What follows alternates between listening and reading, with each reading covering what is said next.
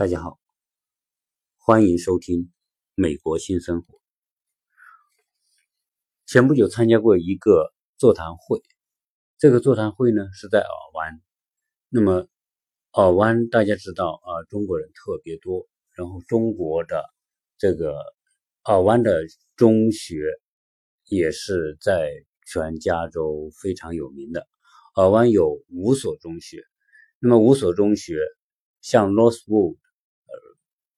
追求部还有啊好几所这种呃高中呢，在全美国的排名都是非常好，在整个加州的排名也很棒，所以在尔湾吸引了很多的华人在那边居住，因为华人对孩子的教育都寄予很高的希望，都希望自己的孩子可以进好的美国好的中学，然后考好考到美国非常棒的常春藤盟校和。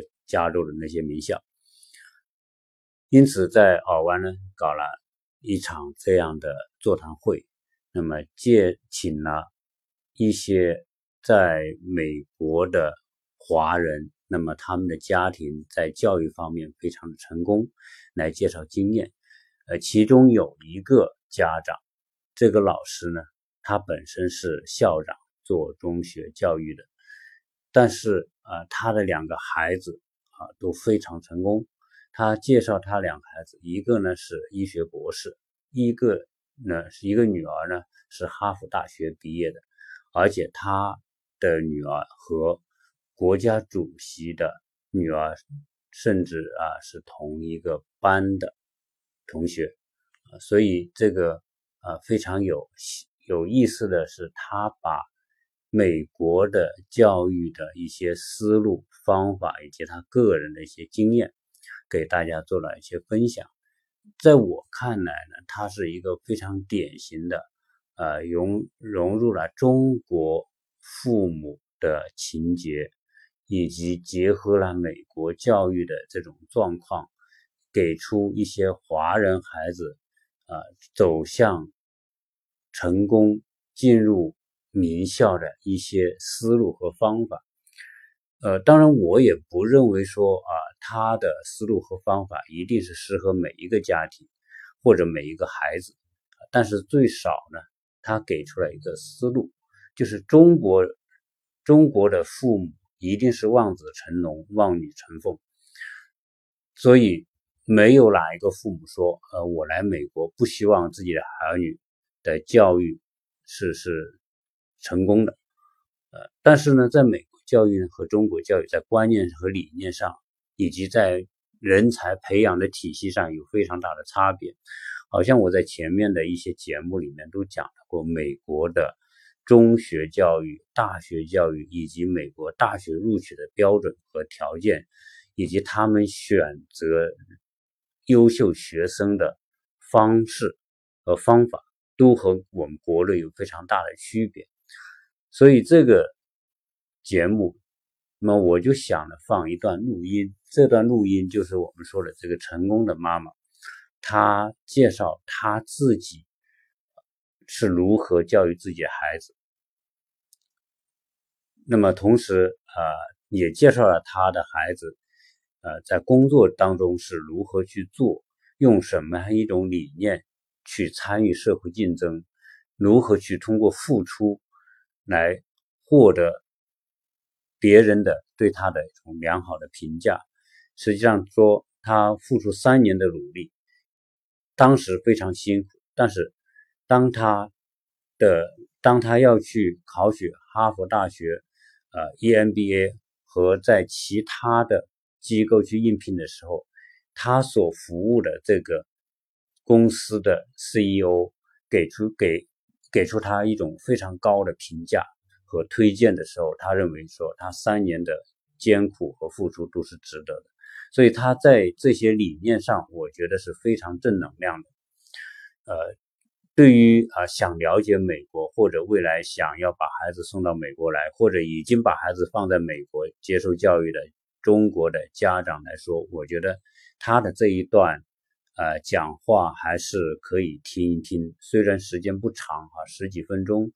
同时，当时录音的现场环境也不是特别好，有一些回音，可能有一些也不一定听得呃完全听得特别清楚，但是认真听，大体上还是可以把他的讲话的内容能够听得到啊，所以呢啊，我就把他的录音在这里啊一起放给大家听，希望这个内容对大家有帮助。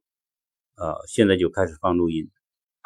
能够给大家一些帮助，啊，非常感谢李老师，啊，请李老师，嗯，好，谢谢李老师。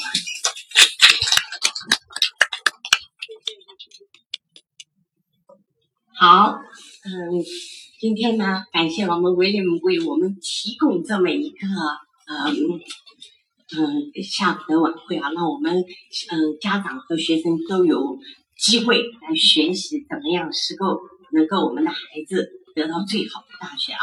我简单讲一下，那个威廉已经讲了，我自己是上海，九岁呢就考入了中央音乐学院，然后呢到美国来已经三十五年，有一个女儿，女儿呢现在是二十四岁，她的经历呢就是是在公立学校上的，她 solo high school 毕业的。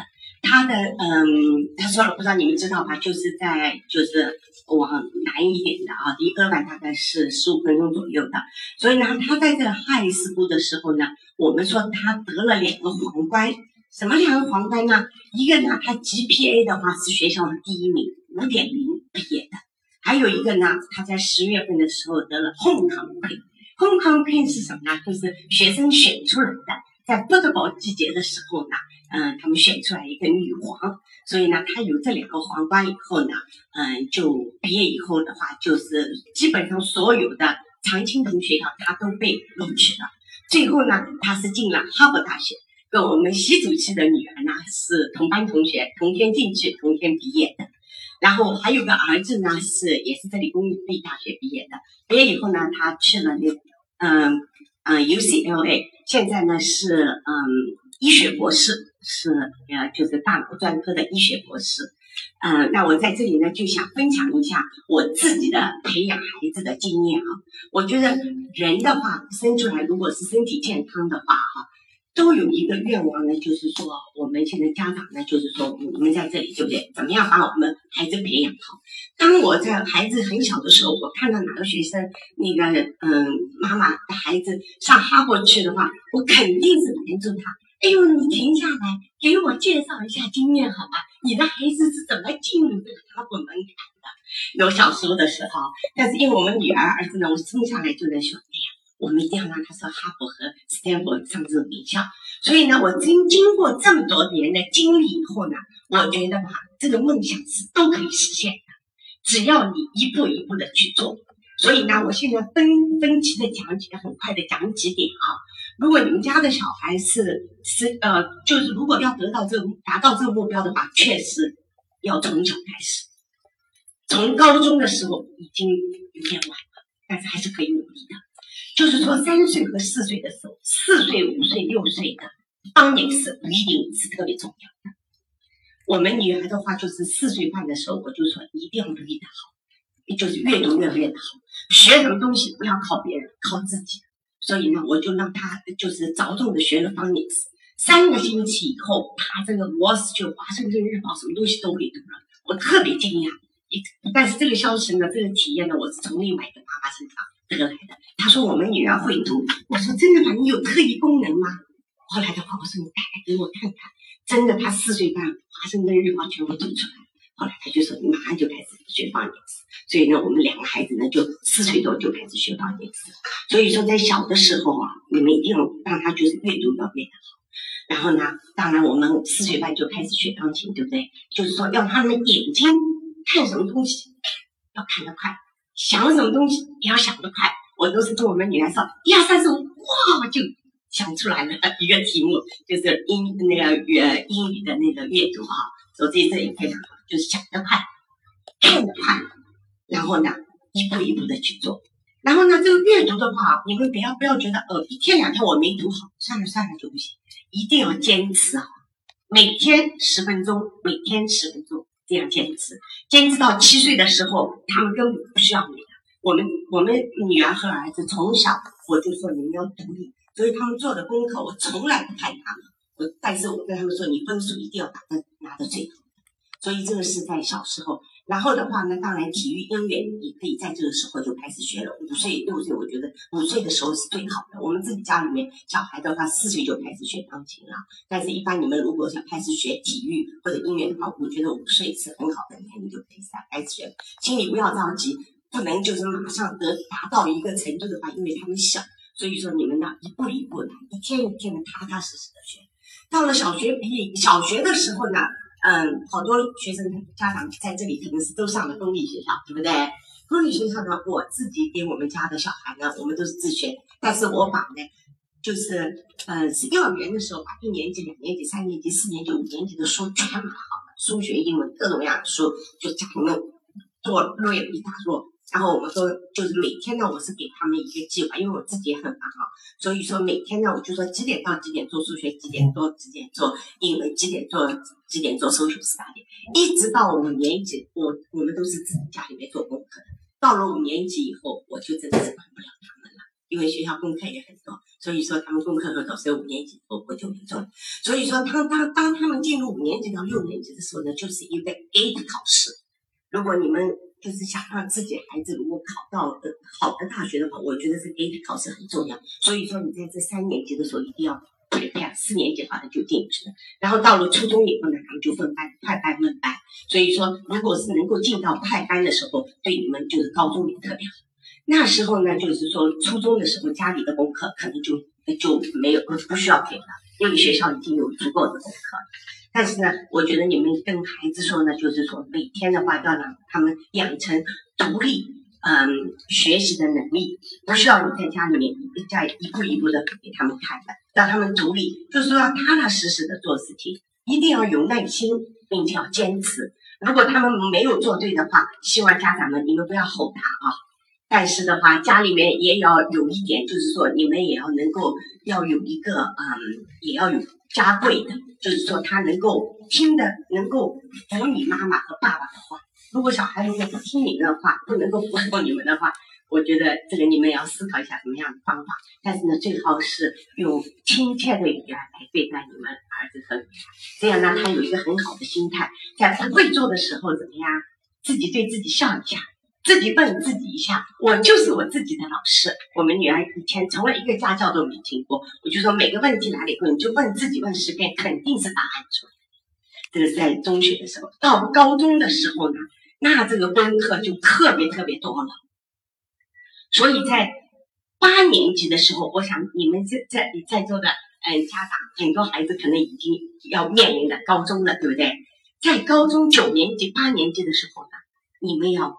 有一个就是规划一下，我是在八年级的时候把九年级、十年级、十一、十一年级、十二年级的课全部像地图一样排好了，就是说怎么样能够得到学校的第一名，GPA 得到 five point zero，就是说怎么样 reach 这个 goal，我就全部安排好了，因为学校的 counselor 不一定会给你们讲。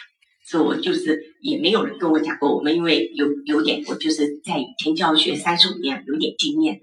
所以说很关键的一点就是说，你们一定要 plan。在三年级的时候呢，为了要拿高 GPA 呢，最好就修那 AP 考试不要修那个不是 AP 考试这样会把你们的分数拉下来。学校 counselor 可能不会跟你们讲。所以你们一定要关注这一点啊！在八年级就快结束的时候，一月份、两月份的时候要申请，嗯，中学的时候九年级的时候把那个规划就要规划好，嗯，这点是非常重要的。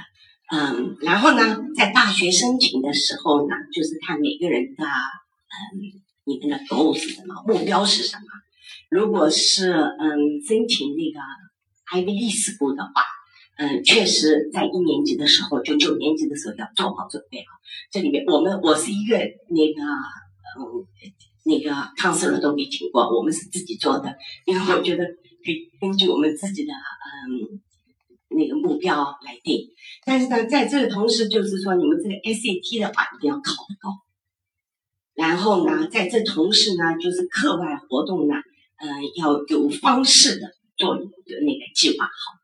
但是呢，SAT 和 GPA 这个是最关键的。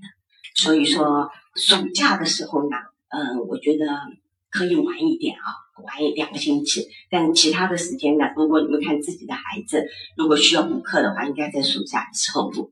但是最重要一点的话呢，你们就是家长呢，你们要认识自己的孩子。我就跟我们自己的孩子说，你前面好像有一个镜子，你要看得到自己，自己什么地方弱就补弥补一下，自己什么地方强就少花点时间。那孩子有的时候小，不得不太懂。所以说，你们这个家做家长这个在这个时间，对不对？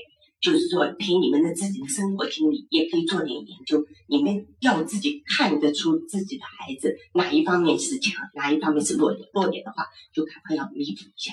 然后呢，这个高中生的话啊，很多高中生的话，就是说你们一定要警惕一点。嗯，有的时候不是特别的负责和教什么功课，不是特别的准时。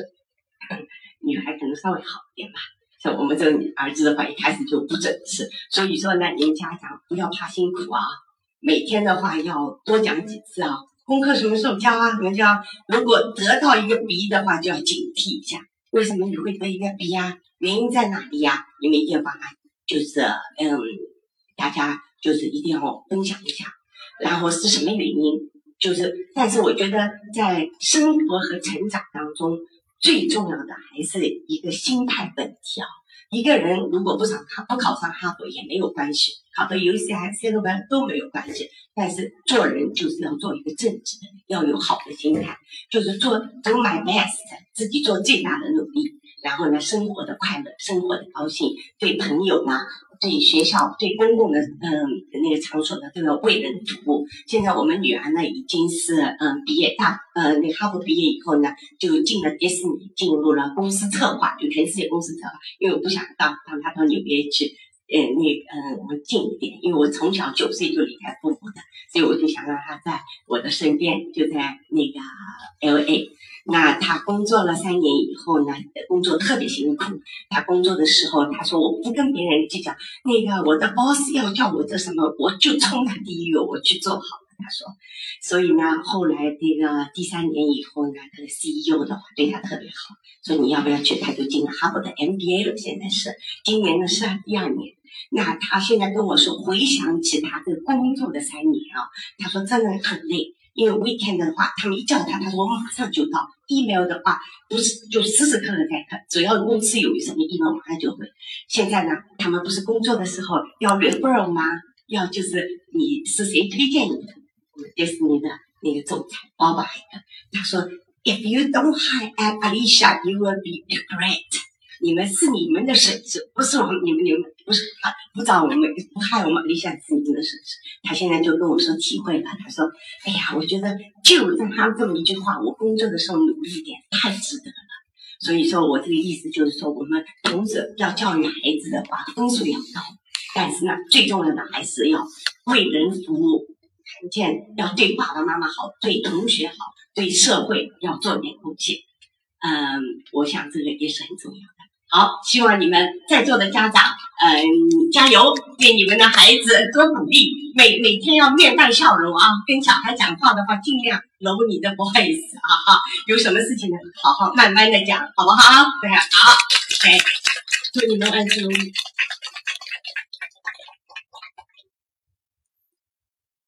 好，这一段呢，就是这一位成功的妈妈她在教育孩子当中的心得。